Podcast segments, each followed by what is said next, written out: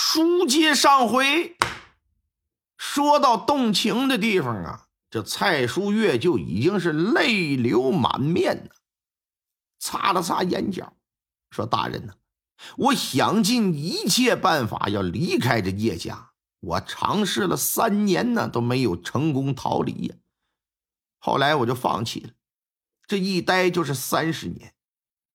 他叶家为了博得一个满门女人都是。”贞洁烈女的美名，为了能得到官府的垂青，为了经商能赚取更多的钱财，他们花钱买通前任知县，给我安了一个贞烈的名头，然后这才有了这座烈女庵呢，让我在这里为他们业界功歌功颂德，无耻啊！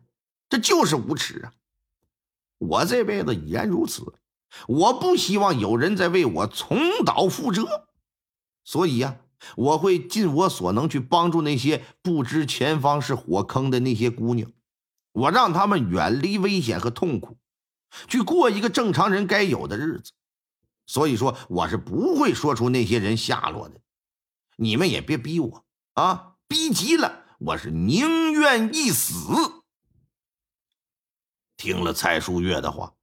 龙星宇和捕头也是百感交集，沉默无语啊。良久之后，龙星宇起身就走了，捕头紧随其后啊。打安里出来，俩人谁也没说话，一路是直奔县城啊。快进城的时候，捕头憋不住了：“大人，您怎么知道凶手是蔡淑月啊？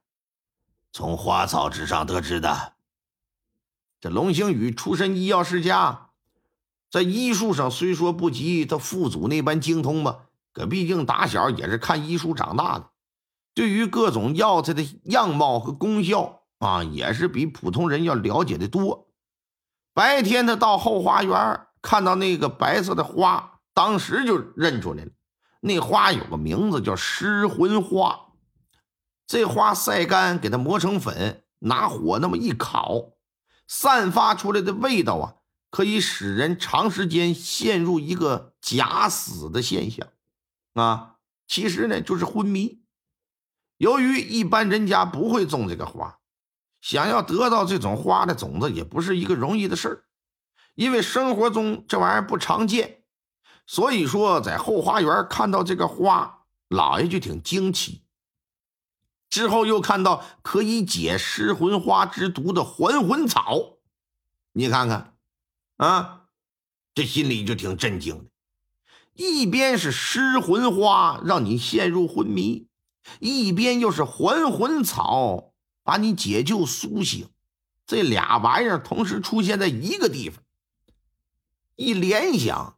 很快就把近五年来十五个新娘子离奇死亡、尸体又神秘消失消失的事给联系到一块了。为了确定自己判断没错，回到县衙查阅医书典籍，证明了就是这两种物质。这又让捕头去调查十五个新娘所嫁的新新郎当初身体状况是啥样。在得知他们都是身患重疾之后，老爷就断定这些事儿啊都是这。蔡淑月所为，而且一定是他在利用给未婚女孩讲女德的时候，跟女孩及其家人们事先商量好合作完成的。老爷就问说：“捕头啊，蔡淑月的所作所为你怎么看？”我我这卑职能理解的，同时呢，也对他的遭遇感觉到惋惜。所以说，他所做的事在我看来啊，挺了不起的，只是很难被社会的大环境认同罢了。说是啊，人人皆是父母所生养，啊，有男女之别，又怎会有高低之分呢？不过呀，那些都是世俗的偏见。蔡苏月苦难一生，他不希望别人走他的老路，此乃是大善呢。对于这样的人，本县。又怎能忍心将他绳之以法呀？若是那么做，那岂不是愧对天地，更对不起自己的良心呢？嗯，捕头一听，说：“大人呢，你这善心可照日月，此举也是正义之举啊！卑职佩服的是五体投地，呃，敬佩之至。后来，新娘在成婚当日离奇死亡的事件，在新兴县仍时有发生。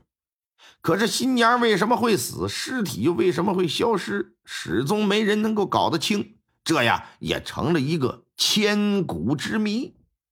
到了最后，这蔡淑月呀，可能是没有进入永乐大典，也没有人给他树碑立传。但今天在咱们这个故事里边，哎，让他显露真身了。